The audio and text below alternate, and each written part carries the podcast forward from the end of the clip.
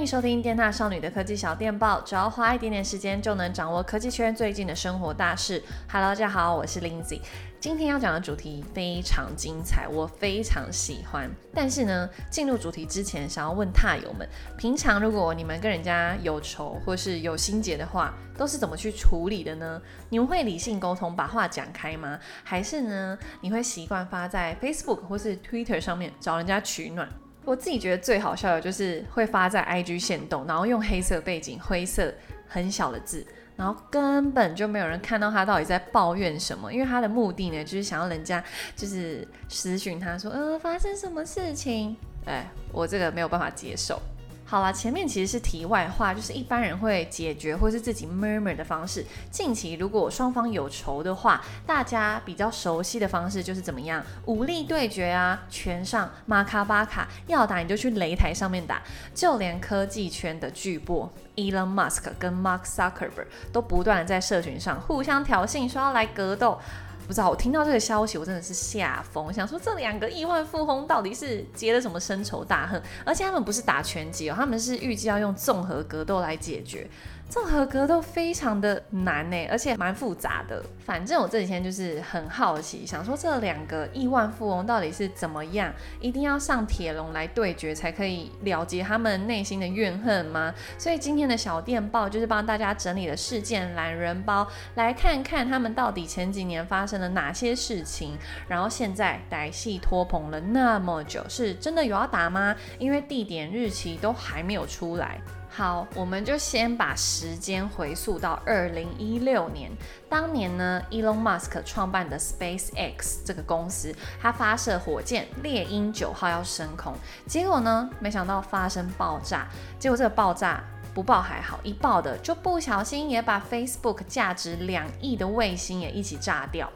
那主客博当然就是觉得傻眼，很失望，想说你这也要牵连到我，因为其实这颗卫星原本是要为了协助非洲的偏远地区，也可以接收到无线网际网络，所以很有可能在这个时候，双方的心里就开始滋长出一些不快乐。好，然后到了隔年二零一七年，然后双方就因为 AI 的议题上面有不同的见解。Elon Musk 可能，他认为 AI 不应该强到超过人类，因为未来有一天它可能会反噬我们啊，然后危及到人类的各种事件等等。啊，可是祖克伯就不这样认为。他在一场就是 Facebook 上面的直播，他就有提到，他其实蛮没有办法理解这种排斥 AI 的想法。然后他甚至是很乐观的看到说，AI 在未来的发展，还有它将会怎么样改变这个世界。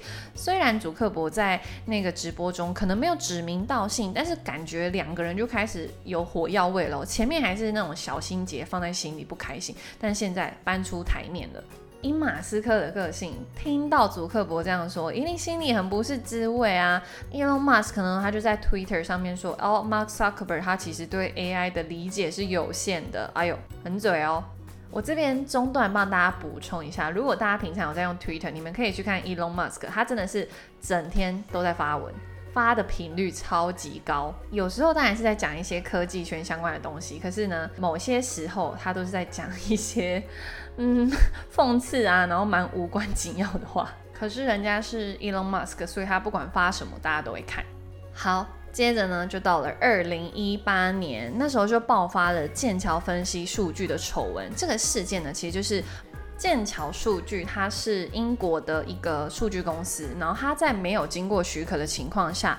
间接利用 Facebook 盗用超过五千万名用户的资料，然后二零一六年的时候，还有被川普的竞选团队聘用来预测美国选民的心理，然后间接影响美国大选的结果。这整件事情闹得还蛮大条的，因为大家都会归咎在 Facebook 怎么会泄露出那么多个资。Elon Musk 看到 Mark Zuckerberg 发生这些事情，然后他就马上的把他在 Facebook 上面特斯拉还有 SpaceX 的粉丝专业就删除了。这件事情其实我觉得算是蛮小的啦，双方也没有什么太大动作的在互嘴啊之类的，只是就 Elon Musk 因为他删除这两个他那么有名的公司的粉。粉丝专业，所以有引发就是一连串的媒体报道。好的，那直到二零二三年算是正式爆发了吧？大家应该不用我多说，也就是 Mark Zuckerberg 他的公司 Meta 推出了 Threads，直接跟 Twitter 正面对决。而且呢，在短时间内，Threads 因为有绑定 Instagram 用户的关系，所以活跃用户呢马上就一口气飙超高。那 Elon Musk 当然是气翻呢，他就开始丢出一些挑衅的言论来针对 Mark Zuckerberg。有网友就看到 Elon Musk 的这个挑衅言论，然后就警告他说：“你要小心哦，因为 Mark Zuckerberg 他是有学过巴西柔术的。”Elon Musk 看到这种回复，他当然是不甘示弱的，他就回说：“哦，那如果 Mark Zuckerberg 愿意的话，我们可以来一场铁笼格斗对决啊。”双方为什么会要格斗？就是从这里开始爆发。我觉得一开始一定有超多人跟我一样想说，哦，这个就是逞一时的口舌之快啊，大家笑笑就好。没有，no，因为 Mark Zuckerberg 直接在他的 Instagram 线动截图回复说，哎，send me location，来把地点给我，超派的。这个时候当然就吃瓜群众开始聚集了啊！哎，你们真的有要打吗？要在哪里打？怎么时间都一直没有公布呢？我自己觉得，如果要打的话，一定要像 UFC 那种做一个海报，然后两个大头，五官很深邃，然后就是那种那什么对比度很高，好像哦世纪大对决啊！反正就是一直都没有公布嘛。就不免让大家一直想说，哦，你们真的有要打吗？不太可能吧？哎，可是哦，双方就一直在他们自己的社群平台上面有一些小动作，就是试出一些讯息说，哎，我们有在为比赛做准备哦。Mark Zuckerberg 的话，因为他有常年都在训练巴西柔术，有一定的基础，然后也有在比赛中拿过银牌跟金牌。教练甚至是非常知名的 Dave Camarillo，有三十四年的武术经验。然后这个教练也曾经被评为年度最佳教练，也有教出不少的 UFC 好手。而且我自己平常就有在看 UFC，然后我自己最喜欢的选手他叫做 Adesanya，也有在 Instagram 上面分享跟 Mark Zuckerberg 一起训练的合照。然后那个合照，大家真的去查，Mark Zuckerberg 的肌肉超巨大。其实 Mark Zuckerberg 他的体能应该是蛮好的，因为他有完成墨菲挑战。墨菲挑战呢，就是你要拉单杠，呃，引体向上一百下，然后再接着伏地挺身两百下，再加上深蹲三百下，还有再去跑一英里。重点是身上背着九公斤的负重背心，超夸张的。因为当我知道他可以完成这个墨菲挑战之后，我心里就想说，嗯。我怎么以前都没有觉得他很帅，现在怎么越看越帅？好了，那 Elon Musk 当然也是不能漏气，他也有跟那个电脑科学家叫做 Lex Friedman。那 Friedman 本身呢，他就是巴西柔术的爱好者，他们两个就有一起锻炼。那 Lex Friedman 也有称赞 Elon Musk 说他的力技啊跟地板技都表现得不错。好啊，看到那么多训练的资讯出来，那到底是有没有要打？有没有一个中间人可以来证实这件事情？有的哦，UFC 的主席 Dana White 他就有说，他有跟这两位亿万富翁联系，这两个人都是有说要认真打的。目前可能就是在安排一些细节，像是比赛地点啊、比赛时间，还有这个门票的收益是要呃怎么去做处理？可能捐给慈善团体啊，还是他们两个要拿走？不太可能吧？他们有缺这一点吗？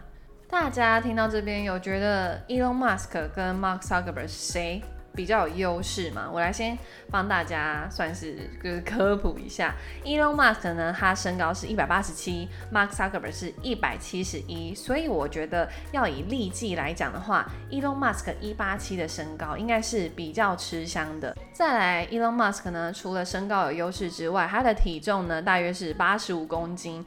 重了，Mark Zuckerberg 大概有十公斤哦，有可能有十公斤，所以他们两个其实是处在于不同的量级。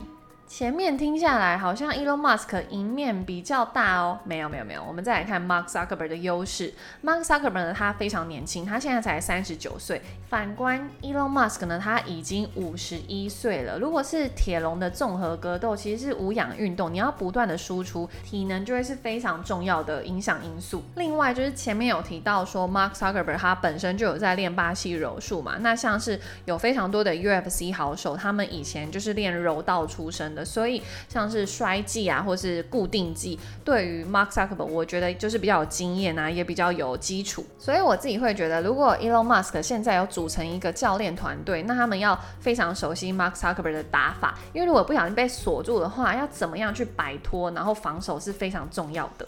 我自己的话，绝对是投 Mark Zuckerberg 一票啦。好啦，那不知道大家是怎么看看这两个亿万富翁的对决，真的会打，还是他们只是在刷一点存在感而已？或者是说你心目中已经认为谁稳赢的呢？都可以去，哎，这边不能留言，那你们去我们的官方 YouTube 频道呃科技小电报留言告诉我好了，因为我超爱聊这种话题。我以前其实梦想就是去学综合格斗，可是呢，因为我只想打人，我不想被打。超白目，好啦，那以上就是今天的科技小电报喽，我们下次见，拜拜。